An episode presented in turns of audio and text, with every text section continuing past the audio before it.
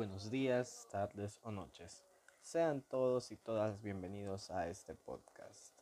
Hoy analizaremos un tema muy importante que se llama el etnocentrismo, el cual lo abordaremos desde las religiones basándonos en las teorías de los estudios culturales.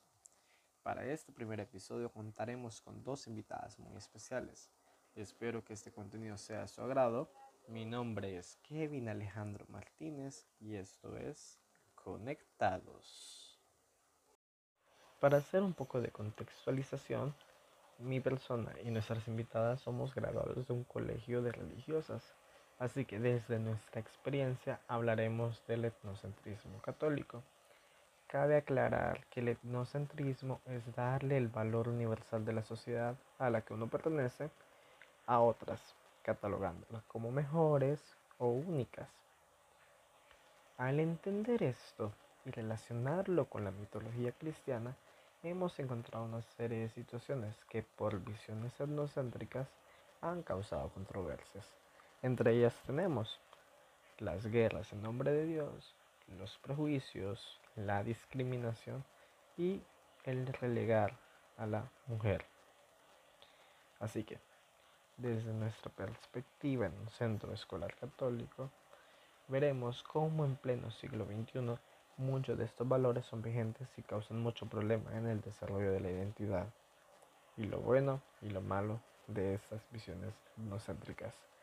Así es que, sin más que agregar, les presento a nuestras invitadas. Ella es Sara Guadalupe Ortiz y Elizabeth Mirón. Las recibimos en este podcast en Conectados.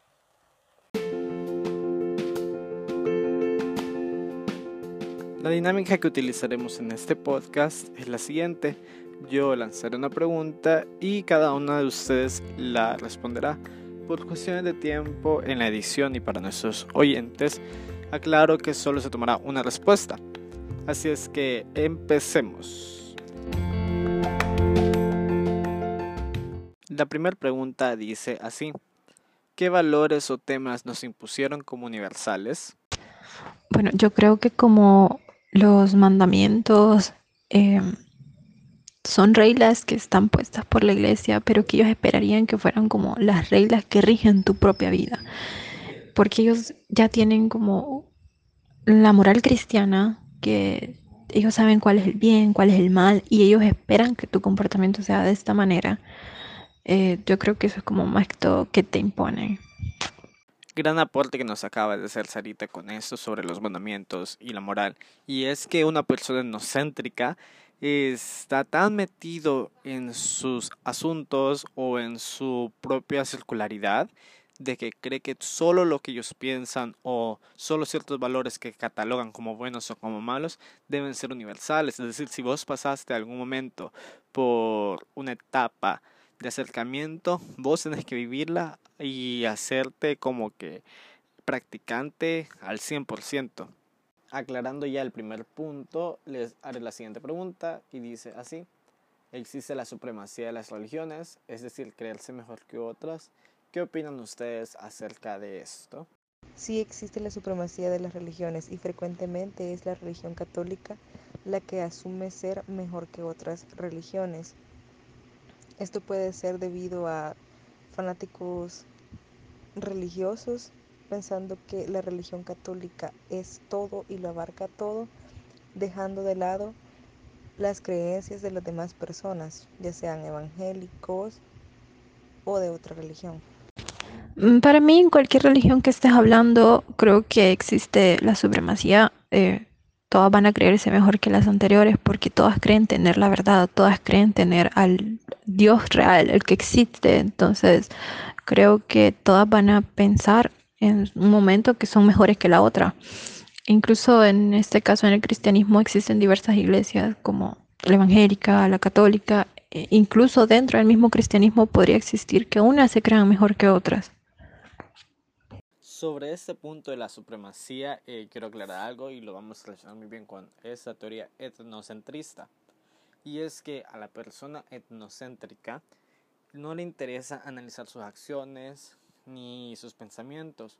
Lo que ellos buscan es imponerse y por eso es que se da mucha, mucha supremacía en las religiones y esto es lo que hace aún más etnocéntrico, puesto que lo que buscan es una relación de poder y si lo vemos históricamente lo vamos a trasladar en los periodos de conquista de Latinoamérica, esa imposición de una religión hacia una comunidad indígena, tachándola como profana o pagana. Todo esto hace que haya un carácter muy etnocéntrico catalogándolo como supremo. La tercera pregunta es la siguiente. ¿Qué ocurría con alguien que no compartía las ideologías cristianas católicas dentro de esa institución? En cuanto a mi experiencia, con alguien que no comparte las ideologías católicas se le interrogaba y se le cuestionaba acerca de por qué profesaba otra religión que no fuera esta, debido a que en un colegio católico supuestamente solo pueden estar personas que profesan esta religión. Desde mi punto de vista creo que no había ningún problema siempre y cuando estas personas respetaran eh, desde actos, eh, de las misas, todo lo que se realizaba dentro del colegio, creo que nunca ha habido problema que no profesaran la misma religión. El motivo de esa pregunta es porque muchas veces eh, el etnocentrismo nos cega tanto que queremos imponer nuestras creencias, así como Sonia le dijo, solo se le cuestionaba, pero dentro de esas, esa cuestión hay algo más es como que el hecho de hacerte dudar es una violencia simbólica por quererte imponer esos pensamientos de una manera un poco más manipuladora. Aunque en este caso no ocurrió así, sí existe esa manipulación psicológica y lo podemos ver en distintas sectas cristianas, pero aquí no es el caso. Así es que les haré la siguiente pregunta. La cuarta pregunta es un poco más relacionada a la ciencia y es qué piensan ustedes acerca de las personas que luchan porque la teoría creacionista sea estudiada con mayor profundidad, aunque carezca de validez científica por el poco carácter empírico de esta misma teoría. Aquellos que luchan por indagar más acerca de la teoría creacionista están en todo su derecho debido a que buscar una respuesta a todo siempre ha sido una característica común en el ser humano por lo que se debería de emplear más recursos e indagar más acerca de cómo evolucionamos hasta lo que conocemos ahora. Me parece bien porque creo que la ciencia siempre está buscando respuestas para cualquier cosa. Pese a esto, creo que incluso si se encontraran pruebas, en, imagínate dado caso, para refutar esa teoría, no afectaría en nada a los creyentes, de las iglesias, o sea, ellos van a seguir creyendo que esto es real, que para ellos así se creó todo. Al responder estas dos preguntas, ambas tocaron dos temas que sí me gustaría explicarlo bastante. Y Sonia habló sobre que desde nuestros orígenes buscamos dar respuesta a, esos, a ciertos problemas.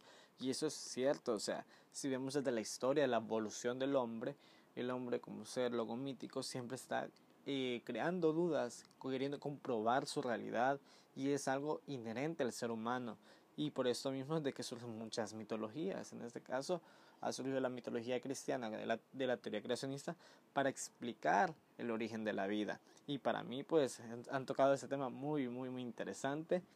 Y aparte pues Sarita mencionó sobre que si en algún dado caso no se comprobara esta existencia o su credibilidad, eso no afectaría a los creyentes. Y esto también tiene mucho que ver con el valor etnocéntrico, porque eh, el creyente no, no está basado en lo que ve, sino que se basa en su fe y en la convicción de esta.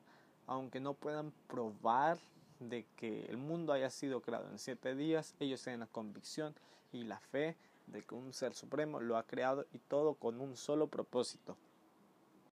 La quinta pregunta es un poco más controversial y más ligado al carácter social eh, que queremos abordar en este podcast y es qué piensan ustedes sobre los actos que se cometen en las religiones por la supremacía, por ejemplo, las discriminaciones, los juicios y toda esa calamidad de hechos históricos que ha ocurrido en la Iglesia Católica durante historia de la Iglesia Católica, mejor dicho.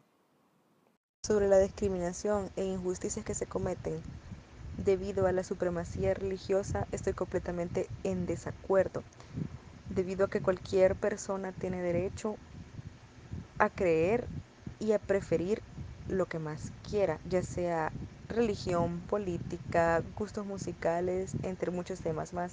Esto debería de ser penalizado o castigado como cualquier otra discriminación.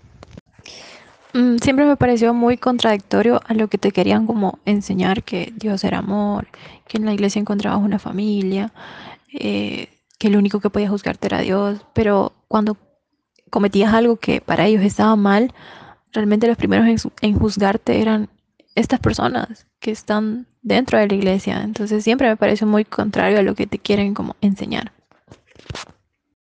Sonia nos acaba de mencionar que ya están de desacuerdo de esto porque son juicios que no tienen sentido y Sara nos hablaba que pues sí, es esa contradicción de lo que predican y lo que hacen. Y déjenme decirlos, decirles que esto tiene un nombre y son comportamientos etnocéntricos.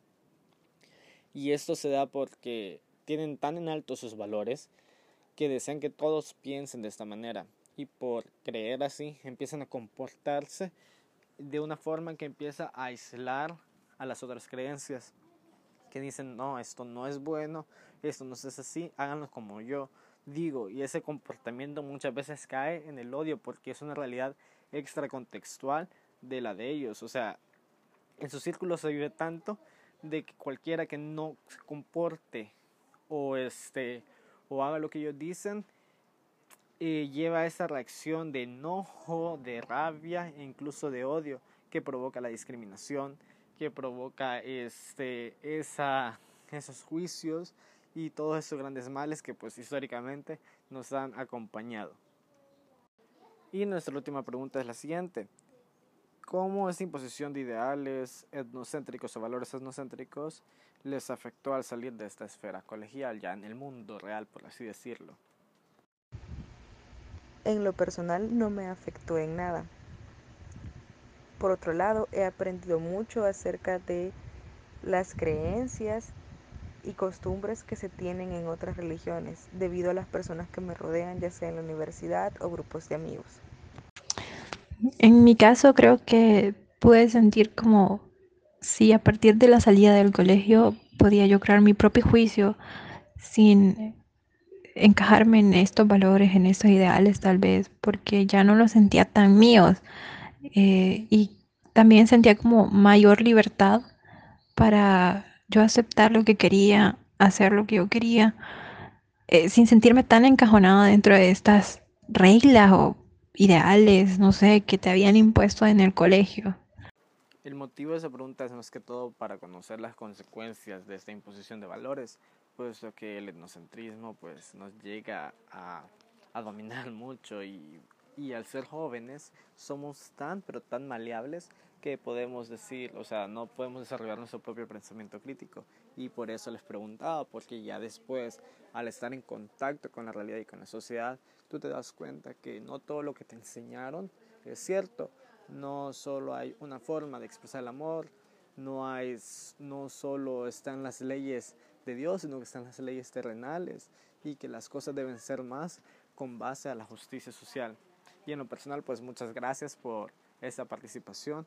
Les agradezco mucho y espero que no haya afectado en nada. Y gracias, gracias por estar en este estreno de nuestro primer capítulo del podcast.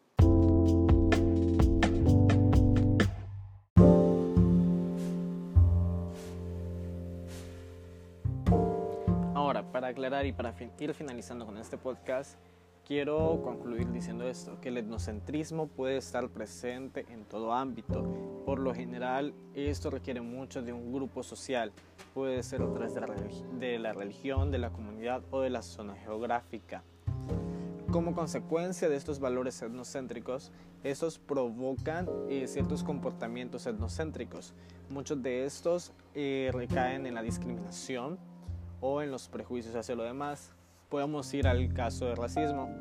Eh, históricamente sabemos que los europeos estadounidenses se creen más por ser de raza aria que las personas de Asia o de África. y esos son ciertos valores etnocéntricos. E incluso en El Salvador podemos encontrar eso al decir que las pupusas son mejores que las quesadillas o que las pupusas salvadoreñas son mejores que las hondureñas o no nos vamos a ir tan lejos. Las pupusas en San Salvador son diferentes y mejores a las pupusas en San Miguel y eso solo es en un país. Ahora también con todo esto, en ciertos contextos sociales puede afectar al desarrollo de la personalidad y aquí nos iremos nuevamente con el hilo conductor que ha sido el de la religión. Muchas veces en esta imposición hay cierto, eh, ¿cómo se diría? Quizás un problema identitario o en el desarrollo, en el descubrimiento de uno mismo. ¿Cuántas veces hemos oído que muchas personas que dentro de estos eh, círculos tan cerrados religiosos no pueden ser ellos mismos porque les da miedo la reacción de sus padres, la reacción de su comunidad? Y eso es bastante malo, es algo que se debe de, de combatir, de luchar, puesto que son organizaciones que profesan amor, que que su evangelio es basado en el amor y en la tolerancia y es lo que menos hay en estos grupos. Y espero que eso esté un poco más claro sobre la visión etnocéntrica.